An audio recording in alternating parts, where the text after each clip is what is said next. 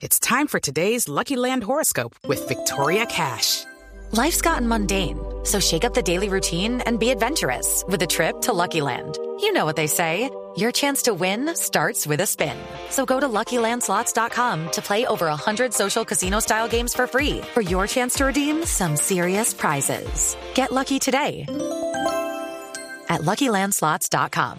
Available to players in the U.S., excluding Washington and Michigan. No purchase necessary. VGW Group. Void or prohibited by law. 18 plus. Terms and conditions apply. Muy bien, eh, se viene por estos días pues eh, un evento muy importante que tiene que ver con la vocación y pues obviamente, eh, bueno, es el Boca Festival, ¿no? Es un escenario espectacular para que los jóvenes elijan la carrera universitaria ideal. No, pues no es que lleguen ahí y la elijan. Es todo un evento, es el primer evento vocacional de Latinoamérica que eh, va a ser gratuito del 21 al 23 de octubre, es esta semana. Y es, por supuesto, una herramienta integral que va a fortalecer a los bachilleres en la elección de una carrera universitaria.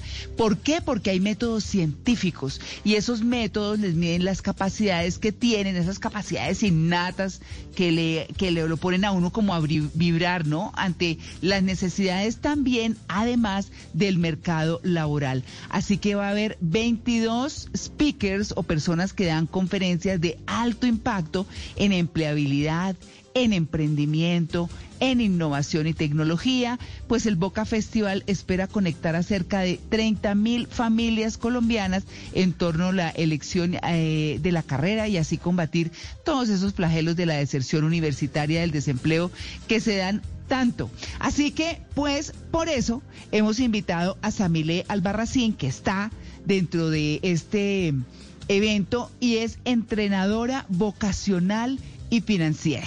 Samile, muy buenos días. Hola, muy buenos días, María Clara. Gracias por la invitación. ¿Cómo están? Y buenos días a todos.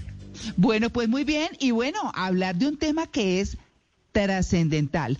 Es claro y uno mira siempre entre los amigos, entre las personas que conoce o de casos que se entera de gente que de pronto encuentra su vocación mucho más tarde y ya está ejerciendo una profesión o gente que conoce su vocación desde muy pequeña, pero se decide por otro camino o de pronto se embocó y ahí está, como lo hemos venido mostrando.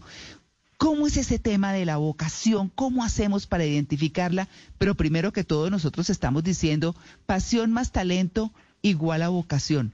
¿Eso es la vocación? Bueno, gracias por tu pregunta y aquí hay varios puntos importantes eh, pues puedo iniciar por decirles que algo muy parecido le pasó a Brian May ahorita que estabas hablando de él. Porque digamos que básicamente tú vas avanzando en tu vida y encontrar la vocación es producto de una exploración. Eso no es un ah. tema que tú puedas encontrar a la primera, ni únicamente con un test, sino que viene a través que tú vas avanzando en tu vida haciendo diferentes actividades, relacionándote con personas y viviendo ciertas experiencias que te van dando una sensación interna de por este lado sí, por este lado no. Y cuando tú escuchas esa brújula interna y cuando tú de verdad te das a la tarea de obedecer a todo lo que ya está dentro de ti que te va marcando el camino, empiezas a experimentar satisfacción, fluidez y empiezan a abrirse varias puertas y por ahí ya empiezas a encontrar la vocación. Entonces, a partir de eso, les tengo que decir, señores, que encontrar la vocación no tiene edad, pero sí tiene método. Y sí es mejor empezar lo más temprano que puedas para que logres impactar aún mucho más todo tu entorno. Claro, eh, es que es un tema con el que uno siempre se tropieza y además hay una cosa, y es que por ejemplo, culturalmente, y casi que si uno se va a los diccionarios, se encuentra con que vocación eh, lo relacionan con el tema religioso. Y, y, no necesariamente es eso. Obviamente que ser religioso o para dedicarse a algo religioso, pues hay que tener vocación, pero también la hay que, hay que tenerla para todo. Para todo, claro que sí. Y mira, tienes toda la razón. Imagínate que normalmente cuando uno dice, no, es que yo soy entrenadora vocacional, hacemos entrenador, entrenamiento vocacional, la gente piensa que es para volverse monja, para volverse sacerdote o hermano de alguna comunidad, así como tú lo acabas de describir, pero porque la vocación de servicio se ha inclinado mucho en creencia y sobre todo en América Latina, porque esto que, estamos hablando no pasa pues en Europa, por ejemplo. La vocación se trabaja desde que somos muy pequeños, pero aquí en América Latina sí a veces se le da un tinte muy religioso. Y como tú dices, para que tú hagas algo muy bien hecho, necesitas varios elementos y dentro de ellos es la conexión emocional con eso que haces y esa conexión emocional es lo que se viene a desarrollar como vocación después, o sea, esa conexión interna y automática, si podemos decirlo de alguna manera, que tú generas con, con, una, con todo un contexto, porque no es con una tarea específica, sino con todo un contexto. Y ahí encuentras la vocación, vocación de servicio, vocación de creatividad. Hay diferentes vocaciones o diferentes inclinaciones de una persona para desarrollar sus actividades.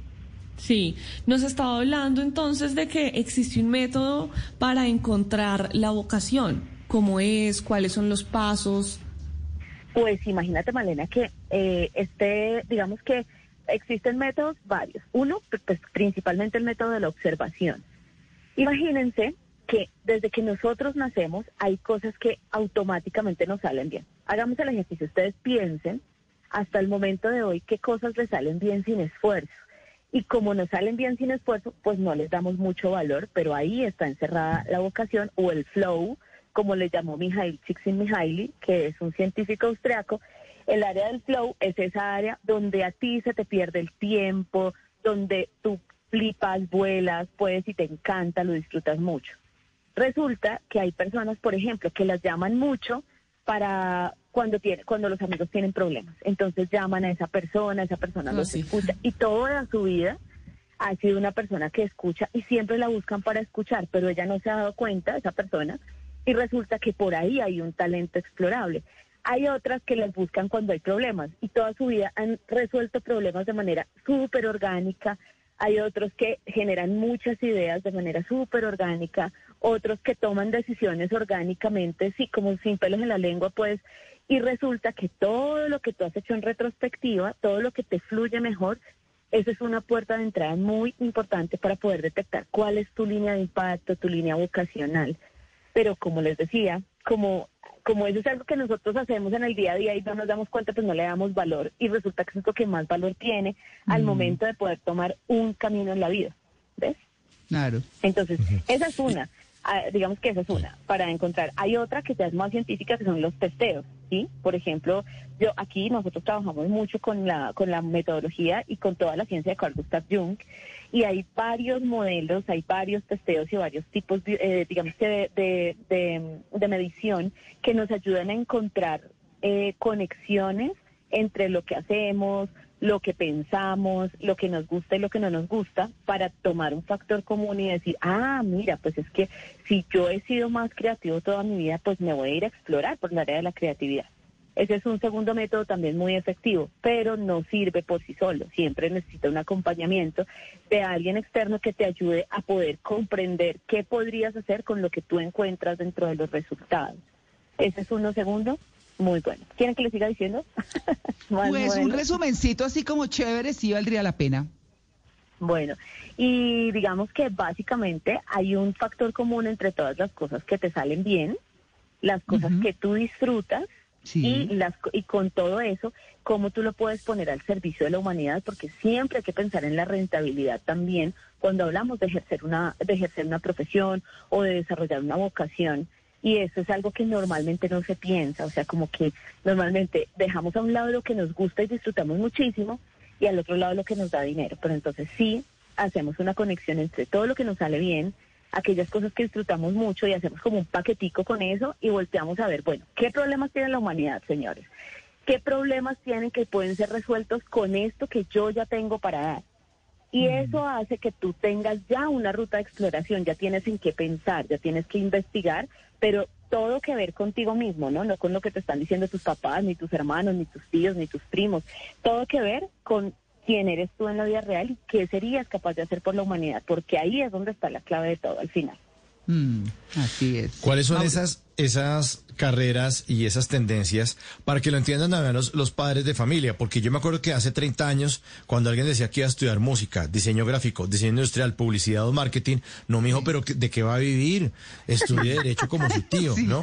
Entonces, eh, para, para que en este momento, en el 2021, entendamos ¿Qué es lo que en el futuro, en el 2030, em, ya va a dar dinero y le va a dar una fuente de ingresos muy importante a los eh, a las personas que en este momento tienen 15 años y que están decidiendo por su vocación? ¿Cuáles son esas carreras que ya empiezan a mandar la parada en este 2021? Pues mira, mm, más que carreras, yo les propongo que hagan esta observación, porque carreras pues hay en todo el mundo y hay técnicas tecnológicas, cursos, cursitos, cursotes y de todo se puede sacar muy buen provecho pero sí hay un ejercicio de observación que nosotros podemos hacer. Y claro que sí hay unas líneas que ahorita están mandando la parada, pero eso puede cambiar en cualquier momento, como el día que se caiga Internet, por ejemplo. Pero sí tenemos una observación que hacer. Bueno, les voy a contar que la rentabilidad de una carrera, ¿en qué se basa? En la cantidad de problemas que tú resuelves. Entonces, si un psicólogo puede resolver problemas para tres personas, pues tiene tres ingresos. Si lo hace para 100, pues tiene 100 ingresos, ¿no? 100 diferentes, 100 diferentes fuentes del, del ingreso. Entonces, entre más problemas tú resuelvas y entre más complejos sean, más te van a pagar.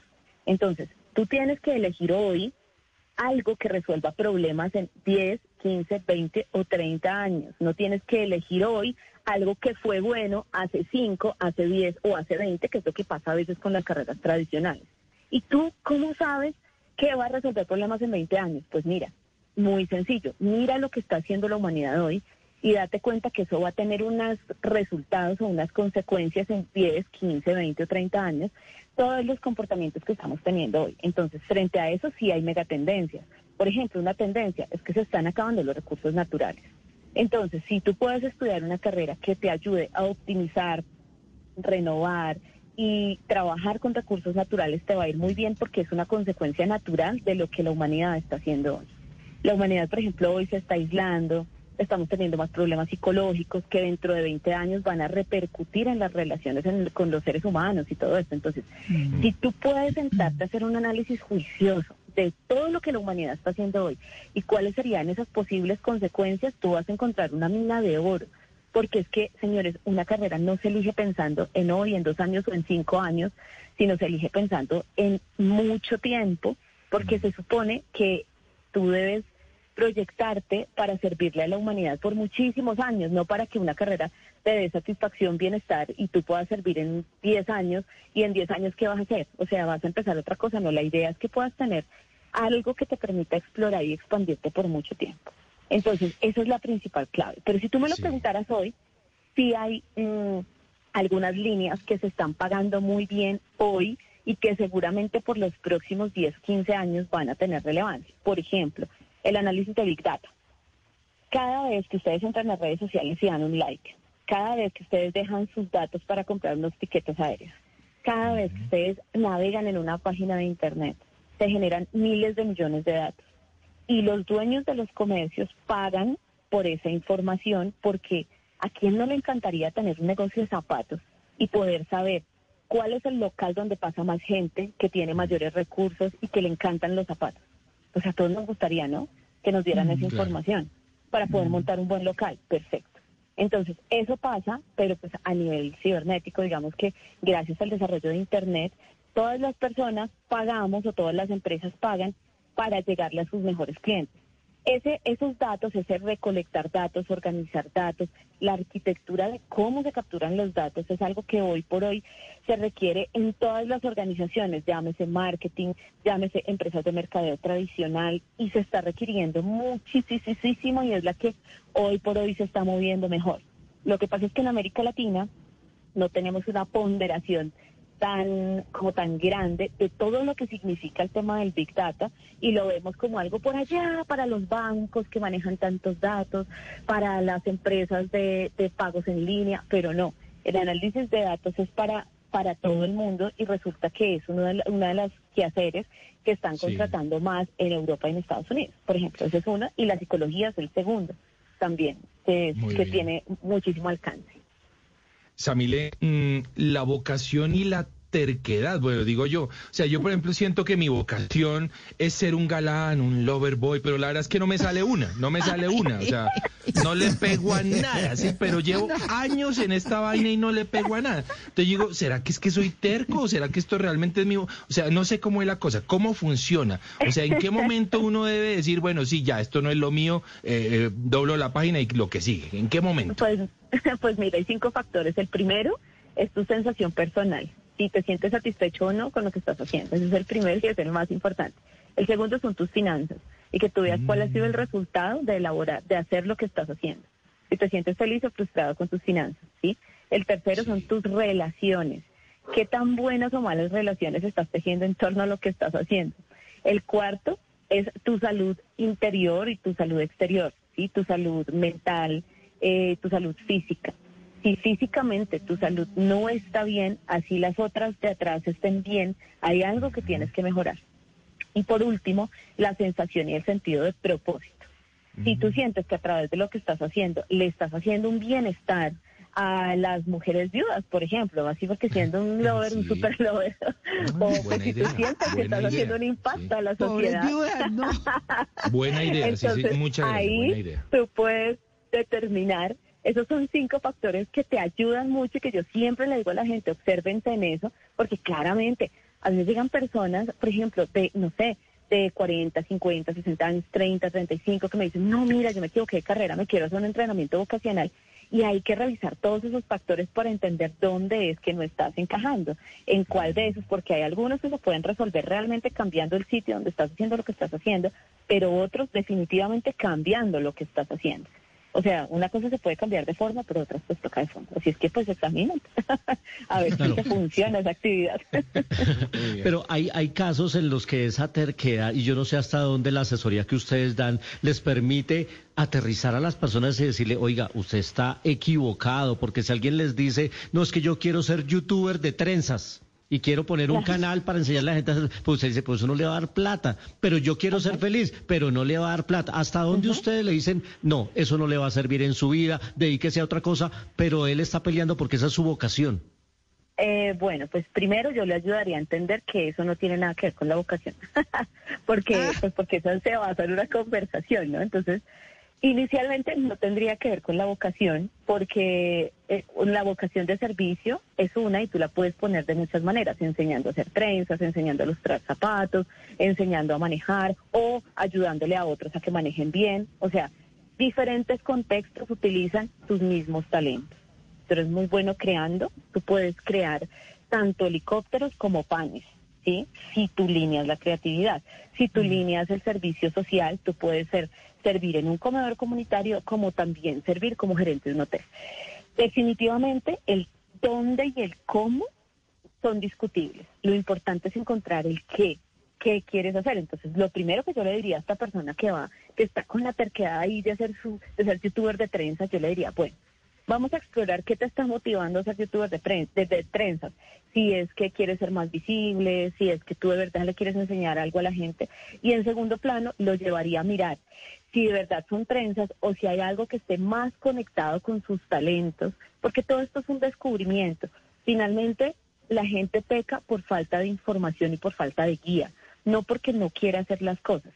Y si al mm. final la persona sigue diciendo, yo quiero ser youtuber de trenzas, ok, hazlo, pero también genera una fuente de ingresos que te ayuda a sostener la producción, coproducción y desarrollo. Y esa fuente de ingresos la vamos a construir basándonos en quién eres tú, lo que se te facilita, cuál es tu experiencia y cuáles son esos talentos naturales. Porque créanme que yo sé que ustedes ahorita están en este momento sentados en este estudio, en esta conversación tan rica, pero ustedes, cada uno de ustedes que están ahí y los que nos están escuchando, tienen una sumatoria de talentos astronómicamente potentes, así como Brian May. ¿Quién se iba a imaginar que el man astrofísico y, músico, pues es que sí. el talento de la creatividad se puede poner en la música o en la física, porque tienen todo que ver el uno con el otro, pero tienes que elegir en qué contextos también puedes explorar y explorar esto, explotar esto que tú tienes, tu bonita voz, tu capacidad de, tener teatralidad con la voz, tú puedes enseñarlo, tú puedes hacerlo en diferentes cosas, cuñas radiales, audiolibros. O sea, hay diferentes maneras de utilizar tus talentos. El error es que nos enfocamos cercamente en hacerlo de la única manera que conocemos y de la manera más popular, tradicional o conocida. Y hay mm. tantas maneras. Ahora, ustedes, yo sé que ustedes han visto diferentes modelos de negocios y de hacer tanta cantidad de cosas y se venden, claro, porque lo importante es que resuelvan un problema real de los seres humanos. Eso es lo más importante. Entonces, así yo le ayudaría a esta persona.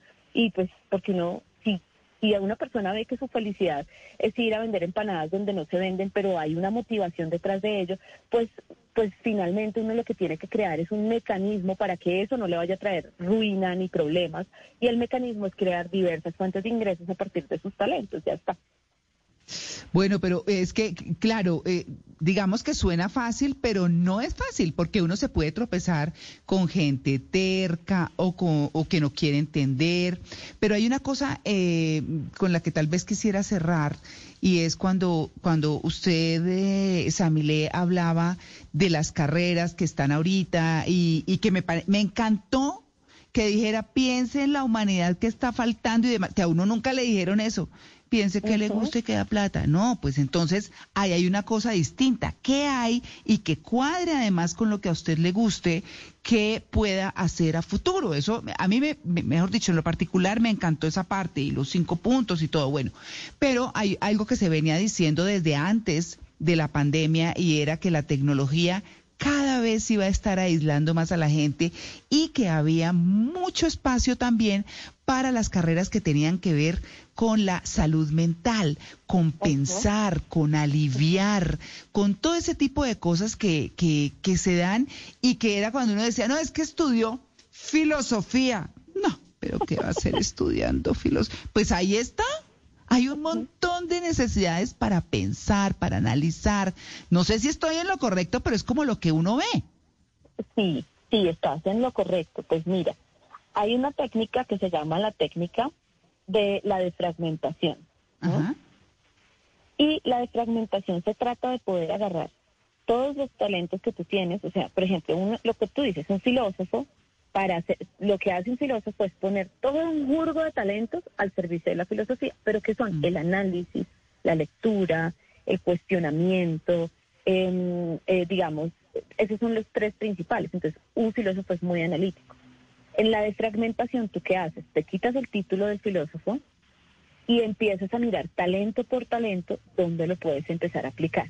Y ahora que tú hablas de tecnología, es muy importante que nosotros entendamos que sí todas las carreras han afectado su forma de ser productivas y su forma de servir gracias a la tecnología y que mm. nosotros tenemos que empezar a adaptarnos. Y sí estamos más aislados por los, por los temas tecnológicos porque ya nos volvimos más prácticos para desarrollar nuestras tareas.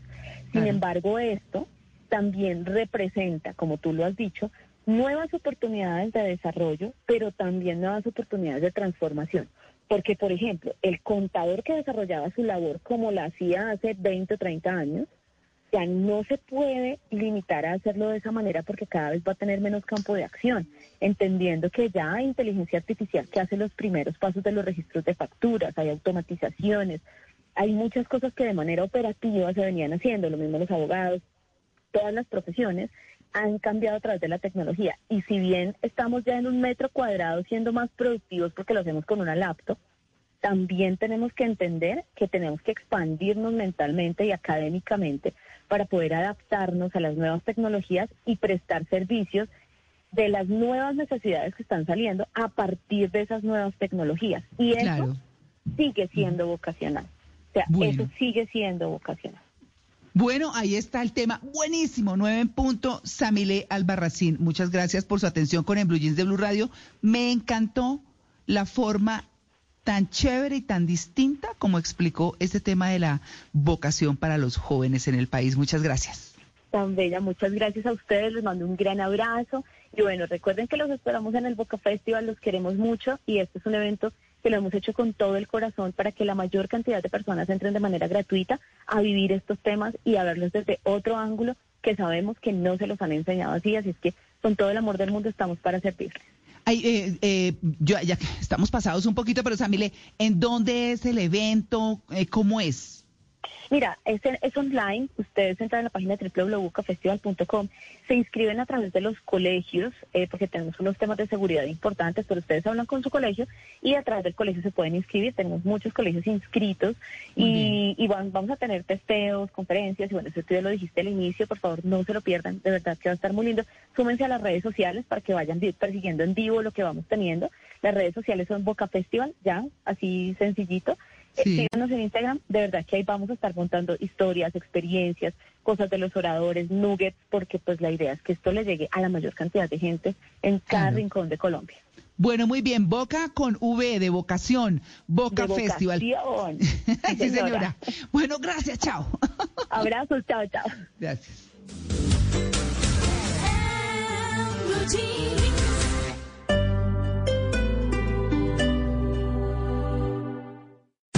Esta es Blue Radio.